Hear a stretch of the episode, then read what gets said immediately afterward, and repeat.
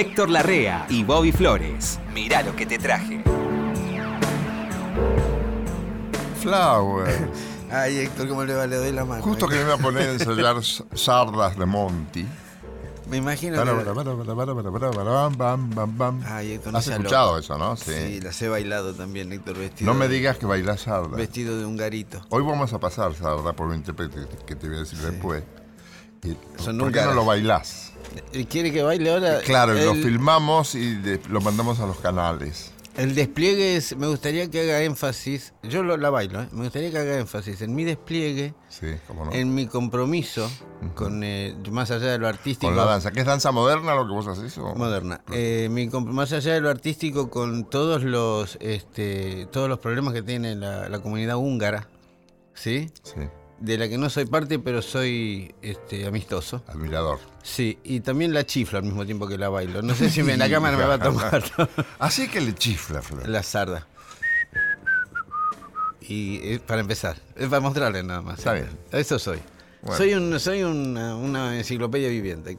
¿La vida bien, Flores, en general? Sardeando, una sarda por acá, otra sarda por allá. La sarda es linda porque tiene momentos muy ágiles, ¿Le puede explicar a nuestro público, si alguno no, la sarda, de dónde viene, qué año, qué pero es? todavía no llega. Bueno, vamos a mandar la sarda de entrada. Tito, ¿Querés, que mandemos la sarda de entrada? Me encantaría. Bueno. ¿Se acuerda de Werner Müller, el disco ese? Werner Müller, sí. Werner Müller se hizo famoso con la sarda ese. Sí.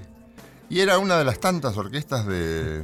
Werner Müller no, no, no grababa para un sello determinado. Sí.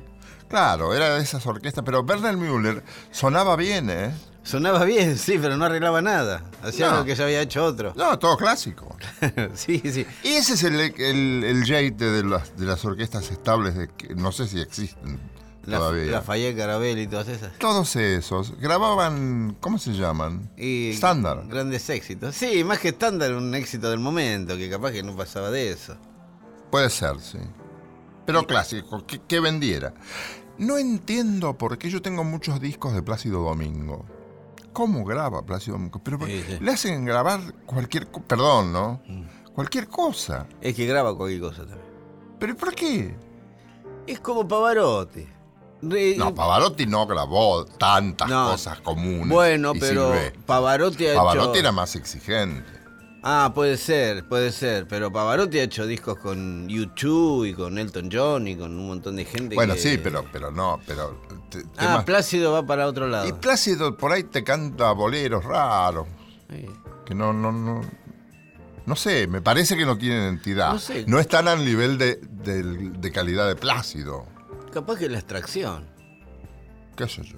No sé. Y Plácido capaz que creció escuchando boleros mexicanos. Como vende, por ahí lo convencen. Se Sí, me sí. graba, venía a grabar, nene. Y vendé. Le dejan la puerta abierta para que entre y cante.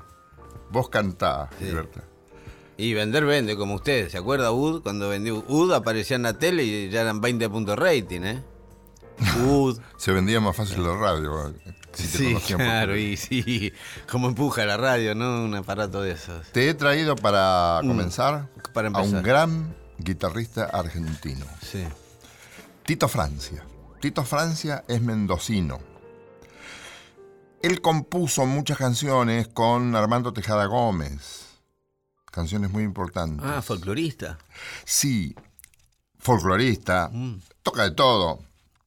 Tanto que va a tocar sardas. No. Sí, a ver de cuenta.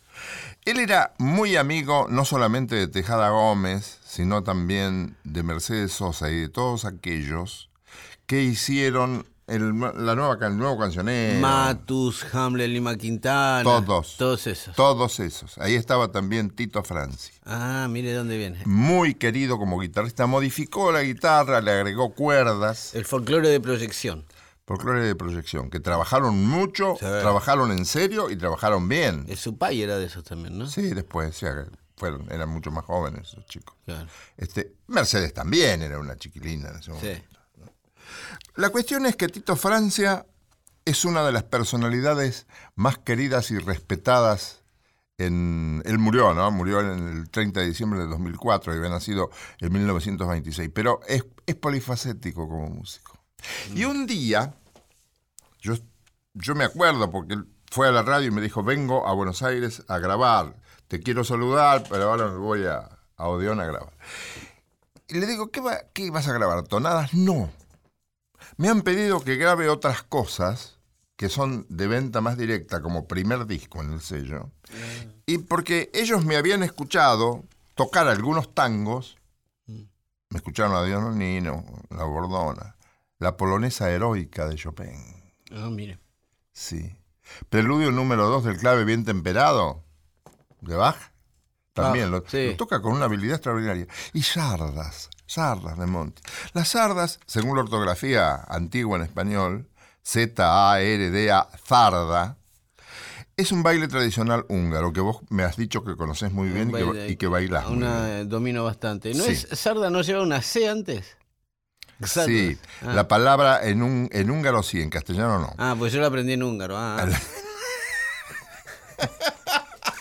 Bailás en Eh, Héctor, el libro estaba en húngaro. Solo Tuve que en aprender húngaro para aprender para dónde tenía que ir, porque no estaba el lugar donde. Es muy diferente bailar en húngaro que bailar en español. Muy difícil bailar en húngaro. Sardas. Y ya llevo una C adelante. Esto me hace acordar a cuando yo era chico, porque cada guitarrista que, o, o- o acordeonista, cualquier cosa que tocaba sardas, una canción de un, de un compositor llamado Monty, la gente creía, como los animadores anunciaban sardas de Monty, creían que ese era el título. Entonces le gritaban a la música, sardas de Monty.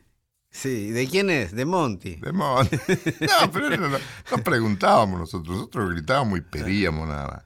Yo creo que es lindo escuchar a Tito Francia. El título del, del disco es polifacético. Y bueno, Y él, él ha sido polifacético. está muy bien. Lo es porque a esta clase de gente, además buena gente, la consideramos siempre presente, ¿no? Claro. Y hay que tocar sardas en guitarra también. Hay que ¿eh? tocar sardas en guitarra y hay que tocarla bien y afinadamente y tocar todas las notas de vida, no planchar ninguna, No. como toca Tito Francia. ¿Querés escucharlo? Y la bailo, sí. Y, ba- y bailar, ¿Cómo no? por favor.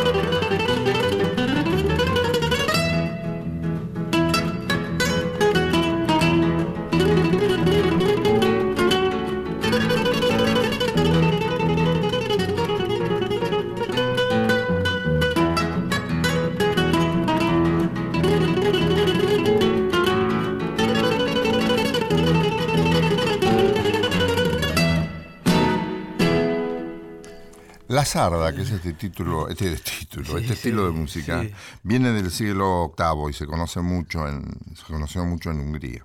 Y se usaba como baile de reclutamiento Ah. por parte del ejército húngaro. Que no te vean bailando porque te van a reclutar a vos también. Bailas bien, ¿eh? Gracias. Sí. Las partes rápidas, sobre todo, Sí, sí, cuando parece que te agarraron las pulgas, es sensacional. Estoy un poco sudado, Héctor, pero estoy muy orgulloso de haberla podido hacer entera. Las- la, la sarda se caracteriza, como habrás podido apreciar, Sí. por una variación en el tempo. Arranca de manera parsimoniosa, Sí. ¿no? Perdón, discúlpeme. Y usted, termina rápido. usted que tiene un oído así refinado, No creas. más allá de profesionalizado y de destruido en algún punto. Anclado en París, ¿no tiene una parte de la sarda? Tirado por la vida durante bohemio, no sé, no, Anclado en París es. no. Eso es Canaro en París. Eso es Canaro en París. que es anclado. tango eso. Canaro en París, ¿no tiene un poco de sarda? Es un tango. Otro tango, mejor dicho. ¿Y no tiene un poco de sarda el...? No, no tiene nada que ver. ¿No? No, no tiene nada que ver. ¿No? No. Escarpino y Caldarela Sí, sí, sí. son los mismos autores de otro tango muy lindo Sí. que se llama Seguime si podés. Sí, escribían bien, sí, sí. Bueno, amigo, Muy linda la sarda. muy linda la sarda. Bueno, me alegra que, me alegra que te haya gustado. Ay, ¿Cómo estoy? Está agotadísima. Sí, sí. Mire, eh, a Ud esto le va a encantar. Hablando de baile. Hubo una época que Ud ha vivido, me imagino, con Eli, rompiendo las pistas en la época de la música disco. Sí. de la música diseñada para bailar, la música de que se... No, nosotros bailamos los lentos. Y bueno, Porque yo nunca bailé, nunca supe bailar rock ni nada de eso. No sabía, entonces torpe, muy torpe. Sí. Y, ni sí, ni que pasa música no baila nunca, míreme a mí. La sarda porque me, me- de chiquito la El aprendí. que pero toca nunca va- el ¿cómo que toca nunca baila. Nunca baila. Bueno, en la época de la música disco hubo un fervor por la vida de discotecas. Yo la verdad era- ahí empezaba a ser DJ, pero era chiquito, todavía no la viví esa, no, no la viví en su momento. ¿Cómo no la viví? No, porque yo era chiquito, estaba acá, estaba más Ah, Pero bueno, había una discoteca muy famosa que se llamaba Estudio 54, sí, a la que iba mucho Mick Jagger. sí. En Nueva York. En Nueva York, en la 54 y la Quinta Avenida. Yo fui a verla, me llamó la atención Ah. porque son, como todo lo que hacen algunos americanos, salvo los teatros, unas puertitas chiquititas Sí. que parece que y no hay nada adentro. No, adentro es un mundo. Y adentro es un mundo. Sí, bueno, bueno. Eh, ahí estaba la- toda la, to- todo el jet set iba a la, a la discoteca esa, ¿sí? Mick Jagger, viendo el fervor que generaba esta música, dijo, la verdad que los Rolling Stones tenemos que hacer un tema para las discotecas, porque mucho rock, mucho rock, pero no. Kay Richards, que en ese momento estaba cumpliendo una condena en Canadá, tenía que hacer una serie de shows porque lo habían encontrado con droga, entonces le hicieron una probation, tenía que hacer unos shows para unas entidades de beneficencia, nada. Cuestión que estaba Mick Jagger solo en Nueva York. Con, ¿sabe con quién andaba? Con Billy Preston, el pianista negro que toca con los Beatles en Let It Be en la terraza era amigo. y tocaba con los Stones. Billy Preston, yo le Ah, conté. tocaba con los Stones. Y con los Beatles. Ese tipo, Ah, yo me le conté. dijiste. Salía a la tarde de grabar Every Road y se iba a la noche a grabar Majestades Satánicas. Pobre Qué negro. historial, tipo. ¿eh? Sí, sí. Oíme. Bueno, muy ¿Y amigo. usted con quién todavía me las rebusco? Toco Sí. con fulano y mengano. Toco con los Beatles y con los Rolling Stones. Medio día con uno, medio día con otro. Sí. Estaba con Billy Preston, andaba por la calle de Nueva York. Quiero decir esto, este tema no es de Kay Richards y Mick Jagger, este tema es de Mick Jagger nada más. Pasa que por una cuestión contractual, todos los temas de los Stones los firman Jagger y Richards. Lo haya hecho uno, lo haya hecho otro. Claro. Eh, Sandro y Anderle. claro. Eh, Sí, es un contrato bastante habitual hoy en la música. Este, bueno. Podríamos hacer un contrato usted y yo, Sí, Flores. no, usted no sabe, pero yo le firmé uno que todo lo que hace usted lo cobro yo, Héctor, pero no sabe. Eh, cuestión que le dice a este Billy Preston, ¿cómo es esto de la música disco? Y Billy Preston le pasa una línea de bajo. Mira, lo importante es que el bajo suene así, y le pasa una determinada línea que ya la va a escuchar en el tema. Y Jagger hace un- una letra, se hace cargo del tema y se convierte en una de las canciones. Mire Y cómo si se- le dio la, la línea de abajo, le dio los zapatos de- del eh, tema. Claro, bueno, bueno.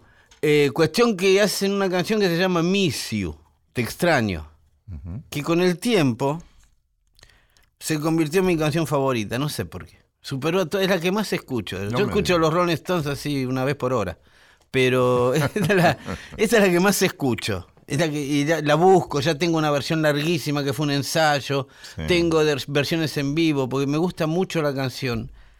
Y, y me gustaría compartirla con usted porque además tiene otra historia. El armoniquista dice Jagger hay que conseguir un armoniquista. Y no hay ninguno acá a mano. Porque Jagger hacía la línea de armónica, pero si él tocaba la armónica no Ya podía se cantar. usaba la armónica, ¿no? Sí, sí. En- Digo, se usaba Sí, sí, sí. asiduamente, era costumbre. sí, sí, y Jagger tocaba muy bien la armónica. Entonces no podía ser cualquiera que toque la Un armónica. día te voy a preguntar cuándo aparece la armónica en el rock. En el- con, no, con el blues aparece. Con el blues. Ya vino con el blues. Ya viene de antes. Sí, sí. Bueno, cuestión que van por la calle y Ron Wood, otro de los Stones, ve a un negro que estaba tocando la armónica en la calle y le dice, vení. Vení, nene. Vení, nene, le dijo. Vení, nene. Y él cruzó y a partir de ese tipo hizo una carrera. Sí, porque estaba justo ese día en el camino de Ron Wood cuando iba a comprar galletitas.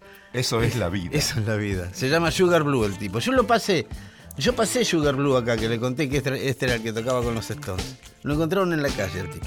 A lo mejor el tipo estaba planeando suicidarse el otro día. Sí, sí. Porque le iba mal en la calle. Y es el que toca la armónica acá y de acá se hizo famoso. Eso es la vida. ¿Quiere escuchar Miss You de los Rolling Stones? Sí, cómo bueno, no. vamos.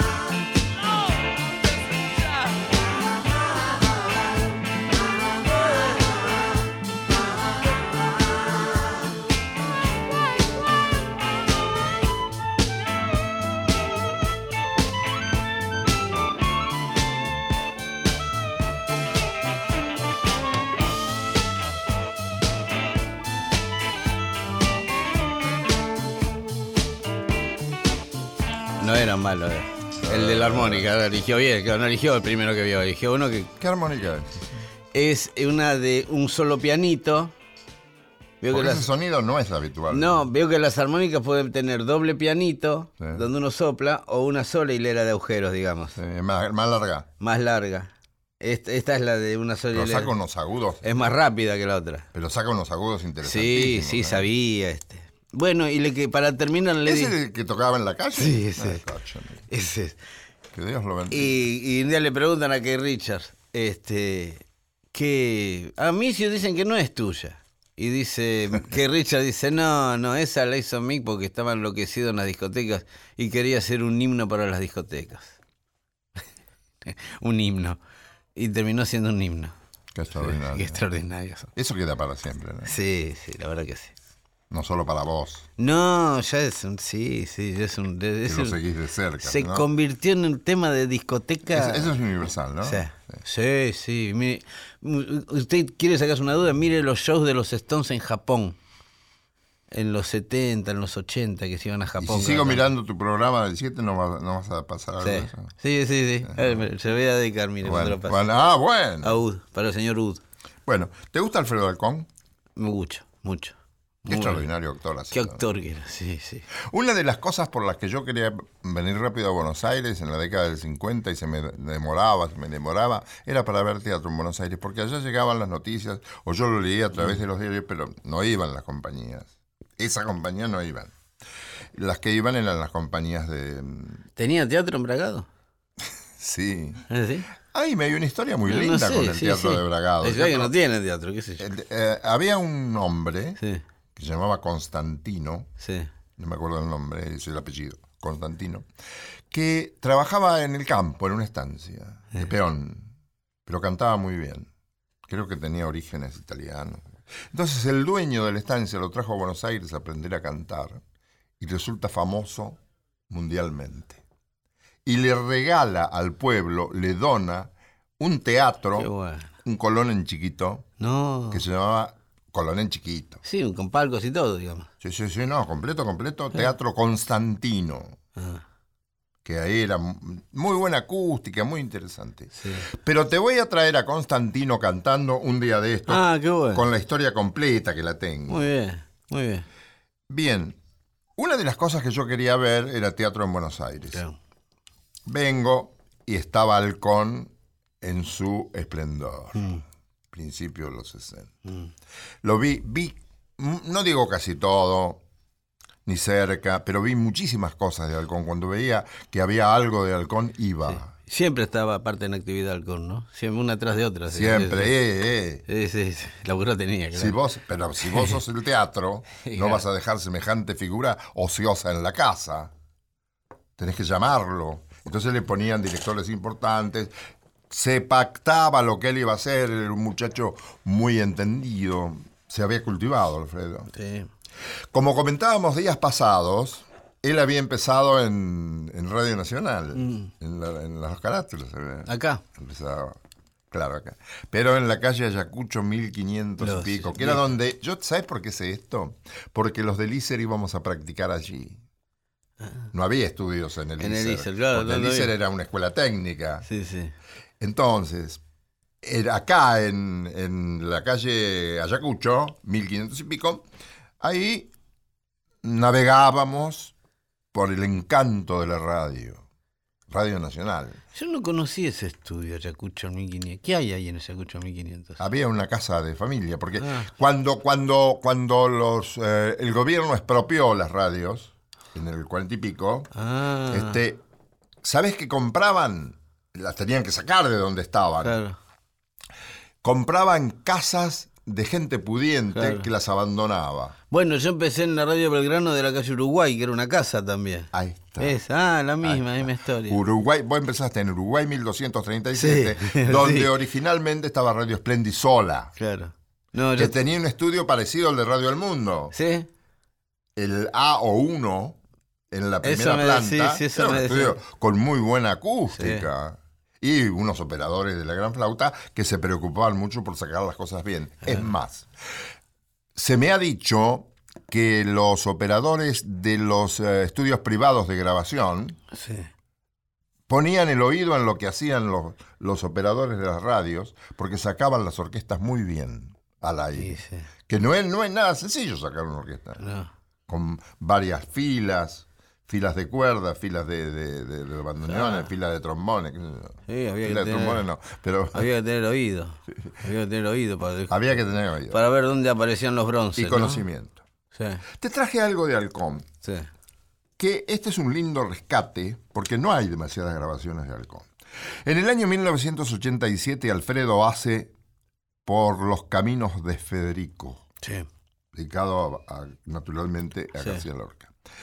Y hay de todo acá, mirá, tengo alrededor de 30 pistas, pero ¿Cómo escribía ese Federico también? eh? ese es Federico. ¿Sabes ¿Cómo que no quería ser escritor? ¿No? Acabo de enterarme que él quería Ah. ser músico, tocaba muy bien el piano. Y, y iba a tocar bien el piano, seguro. Tocaba bien el piano. Y sí. Se me han dicho. Bueno, nunca entendí por qué Borges lo chicaneaba. Para provocar. ¿Te acordás que decía, Sí, sí, para ¿Es un provocar. andaluz profesional? Sí, sí. mal eso. ¿Qué querés que te diga? Bueno, no te usted- podés tomar en broma a García Lorca. No, pero es muy de. John Lennon, un día le preguntan por la bossa nova y dijo eso que se hace con dos notas y una guitarra de madera. ¿Y sabes por qué? Le encantaba en realidad la bossa nova, pero nunca lo iba a decir porque era la contra de ellos. En Nueva York eran los músicos de bossa nova, que era lo otro que estaba de moda. Estaban los Beatles de moda que venían de Inglaterra y los de Jobim y Gilberto y todos esos que venían de Brasil. Estaban tomando Nueva York. Sí, sí. Entonces lo- eh, le- John Lennon se encontró con que, ¿y estos quiénes son estos brasileros que nos sacan gente? Por eso dijo que no le gustaba la bossa nova. Yo supongo, sospecho, que Borges también tenía un metamensaje atrás de eso. Sí. Sí, pero sabía muy bien quién era. No, Sí, no había nada que. Borges no supiera. No. Bueno, Alfredo había estudiado de ida y de vuelta García Lorca. Y acá tiene de todo, desde la lectura pública de Poeta en Nueva York, la presentación Sí. de Poeta en Nueva York que hizo, que eso no, no, no lo vamos a escuchar. Pero sí fragmentos de amor de, de Don Perimplín con, con Belisa en su jardín y diamantes asesinados por una perdiz. Esto es, vas a ver la ductilidad de Alfredo para este Sí. tipo tan especial de comedia. Amor, amor, que estoy herido, herido de amor, huido, herido, muerto de amor. Fue muy sencillo. Se amaban por encima de todos los museos. Mano derecha con mano izquierda, mano izquierda con mano derecha, pie derecho con pie derecho, pie izquierdo con nube, cabello con planta de pie, planta de pie con mejilla. Oh, mejilla izquierda. Oh, noroeste de barquitos y hormigas de mercurio. Dame el pañuelo, Genoveva, voy a llorar. Voy a llorar hasta que de mis ojos salga una muchedumbre de siempre vivas. Se acostaban. No había otro espectáculo más tierno. ¿Me ha oído usted? Se acostaban, muslo izquierdo con antebrazo izquierdo, ojos cerrados con uñas abiertas, cintura con nuca y con playa. Y las cuatro orejitas eran cuatro ángeles en la choza de la nieve. Se querían, se amaban, a pesar de la ley de la gravedad. Cuando descubrieron esto, se fueron al campo. Se amaban, Dios mío, se amaban ante los ojos de los químicos. Espalda con tierra, tierra con anís, luna con hombro dormido. Y las cinturas se entrecruzaban una y otra con un rumor de vidrios. Yo vi temblar sus mejillas cuando los profesores de la universidad les traían miel y vinagre en una esponja diminuta. Muchas veces tenían que apartar a los perros que gemían por las yedras blanquísimas del lecho. Pero ellos se amaban. Eran un hombre y una mujer, o sea, un hombre y un pedacito de tierra, un elefante y un niño, un niño y un junco. Eran dos mancebos desmayados y una pierna de níquel. Eran los barqueros. Sí, eran los barqueros del Guadiana que cercaban con sus remos todas las rosas del mundo. Amor, amor, que estoy herido, herido de amor huido, herido, muerto de amor. Decid a todos que ha sido ruiseñor, bisturí de cuatro filos, garganta rota y olvido. Cógeme la mano, amor, que vengo muy mal herido, herido de amor huido, herido, muerto de amor. Todos los tonos del mundo. ¿Qué de tonos iba a decir? Todos Justamente iba a decir eso. matices del Sí, mundo. sí. No, no, no, un fenómeno. Y ahora te voy a ¿Quién pudiera? Qué envidia, ¿no? Qué envidia me da todo. Pero hay que escucharlo, Halcón, porque incluso los que somos locutores, los que los, los UD que, que habla por radio, Ud Junior soy yo. nos hace bien a todos. A todos. Escuchar Halcón. Y sí. Sí, nos hace bien a todos. Luego, algo completamente distinto. Hmm. En cuanto a tonos, a matices, esto lo conoce todo el mundo. Verde, que te quiero verde. Verde que te quiero Verde, ver. que te quiero verde. Eso se llama romance sonámbulo. Y gracias a Dios que está acá, porque ese poema me, me gusta con locura. Verde, que te quiero verde, verde viento, verdes ramas, el barco sobre la mar y el caballo en la montaña. Con la sombra en la cintura, ella sueña en su baranda, verde carne, pelo verde, con ojos de fría plata. Verde, que te quiero verde, bajo la luna gitana, las cosas la están mirando y ella no puede mirarlas. Verde, que te quiero verde, grandes estrellas de escarcha vienen con el pez de sombra que abre el camino del alba. La higuera frota su viento con la lija de sus ramas y el monte, gato garduño, eriza sus agrias. Pero ¿quién vendrá?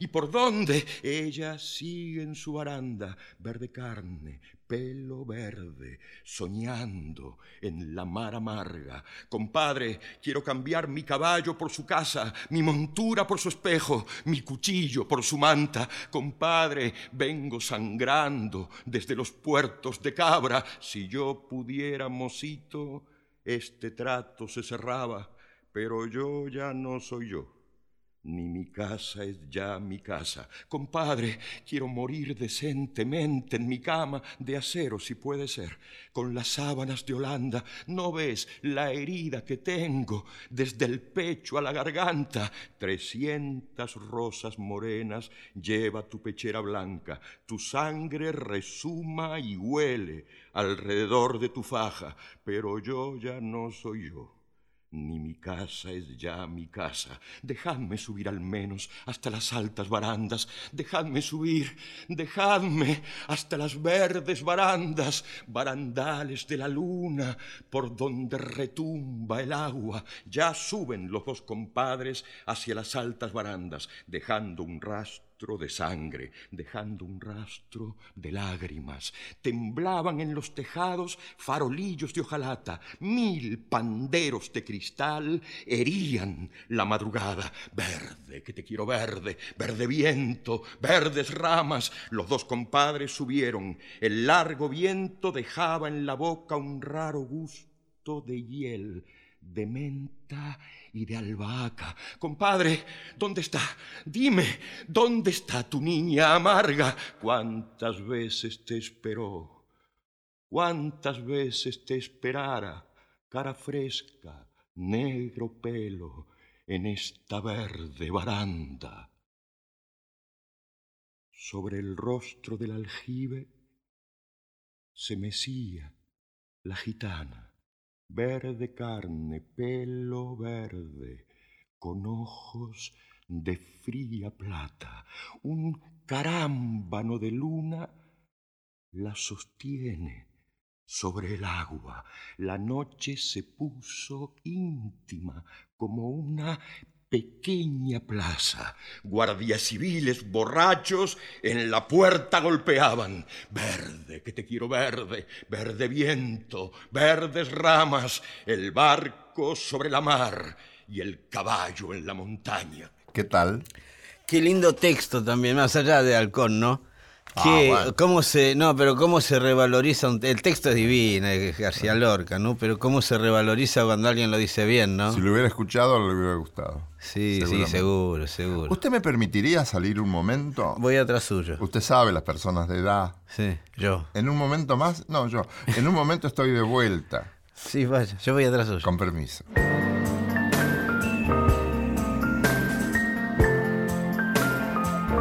Seguimos en Mirá lo que te traje por Nacional.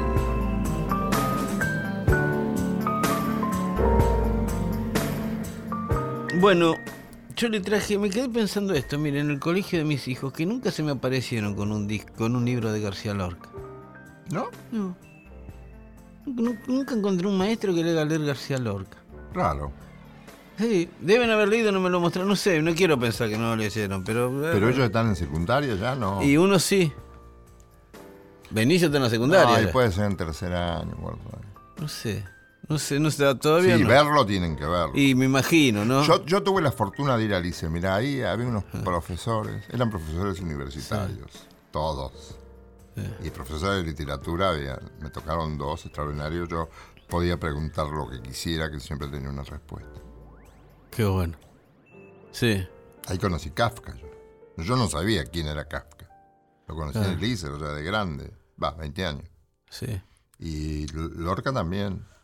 No, a mí en el colegio no. te sabían lo que te daban a leer, te daban cosas Claro, claves claro. que te servían inclusive para tu vida, te digo. Estuve leyendo Kafka el otro día. Mire qué, mire qué conversación tenemos, ¿no? ¿Sabe qué leí? ¿Viste por qué dicen que es kafkiano?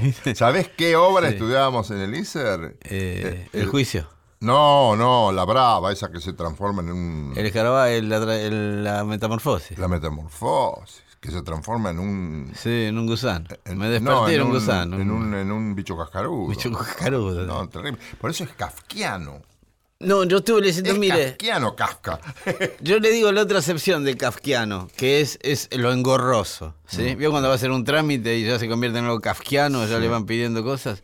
Leí Ante la ley se llama, que es un cuento de Kafka, de un tipo que quiere entrar a un lugar y hay uno que le dice no. Ah, sí. Y que después era, Sí. y que después era el único que podía entrar era él, pero no se animó Ah. nunca porque tenía miedo del tipo. Mm. Y el tipo no dejaba pasar por joderlo nomás. Mm. Kafka. Qué, qué interesante ese tipo. Bueno. Eh, hablando de gente interesante, Titor, mire. Eh, Monk. Oh, Ah, yo. Thelonious Monk. Pianista único.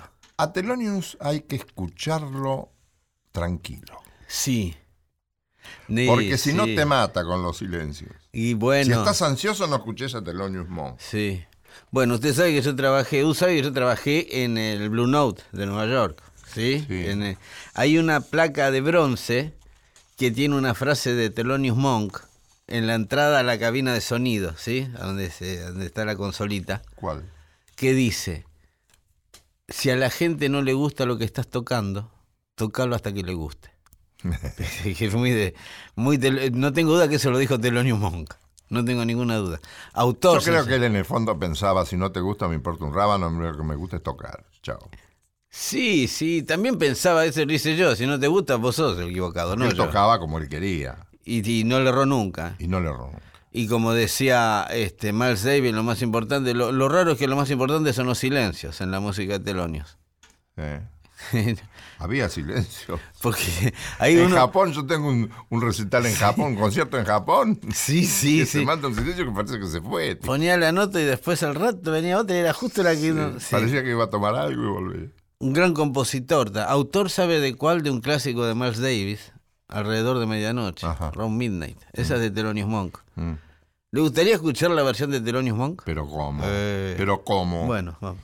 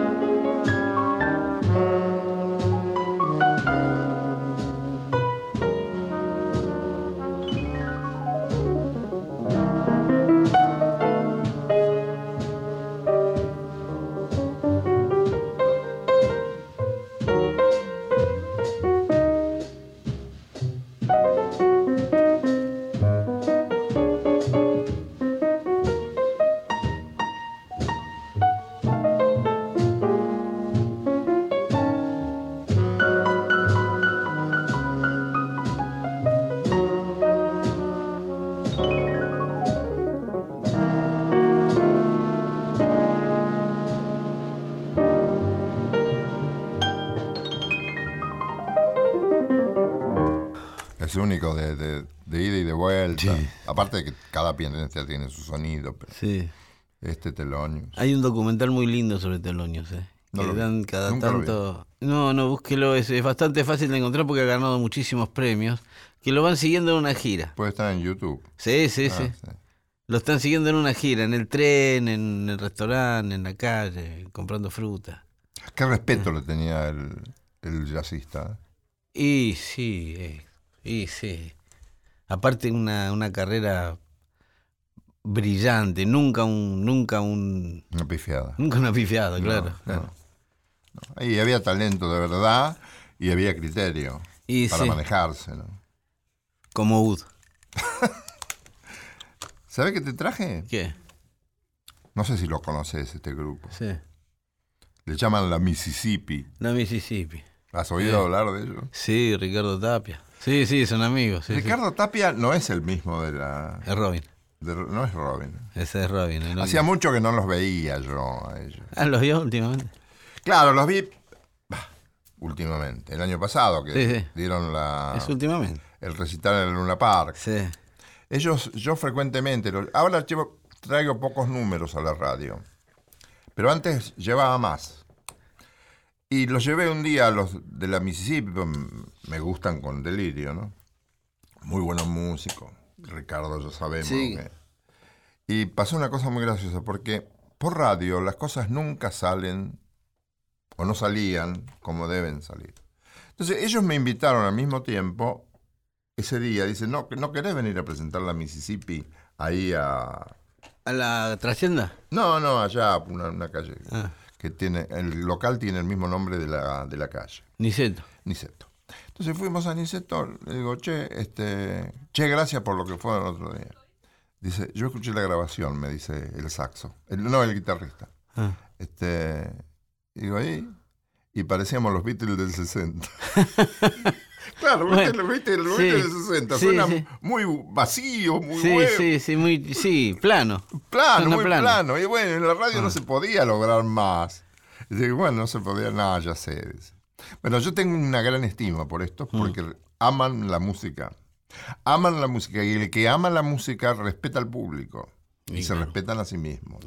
Además me gusta mucho la, la, actualidad que tiene esta música, ¿no? Cómo consulta la- el sentimiento de, de todo el mundo, ¿no? Sí, sí. Sea no un joven que sigue el blues o que sigue, ellos no están en el rock, pero este, se asoman. Aparte ellos se asomaron al blues en un momento que acá estaba Papos Blues, estaba Memphis la blusera, había que entrar ahí. venía B.B. King cada seis meses, venía Albert Collins, venía Albert King. Creo que B.B. King pensaba que vivía acá, B.B. King encantaba venir acá. porque nadie, nadie le dijo que no vivía. No, y aparte cómo lo atendían a B.B. King acá. Sí, claro. Había que entrar con B.B. King a Happening, ¿eh? Yo le digo, los mozos hacían cola para atenderlo, ¿eh? No me digas. Y sí, B.B. King. Cruzó todas las fronteras. Qué sencillez ese tipo, ¿eh? Y Ah, yo he visto algunas películas, Sí. hay muchos documentales de él. Sí, sí. Sí, claro. Sí, sí, un tipo divino.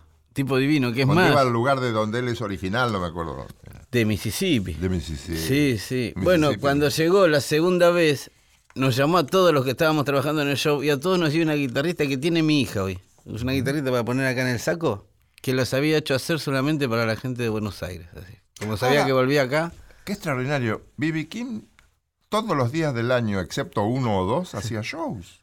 Sí. Los 365 días del año, eso, salvo uno o dos excepciones. ¿Cómo puede una persona trabajar tanto? Bueno, tiene el, el- en el BB King Club ahí en la 42 y, y la Avenida de las Américas. Incluso cuando estuvo enfermo, se sentaba, pero seguía tocando. Bueno, en el, en el bar a veces iba a tocar uno cualquiera y entraba él y, Y se sentaba a tocar al lado del tipo. Sí, sí, sí. Un amor por la música Divino, divino. impresionante. Bueno, eh, quiero mucho la Mississippi. Me alegra que hayan vuelto con tanto éxito. Este disco se llama Reserva Especial 30 años, Vivo Luna Park.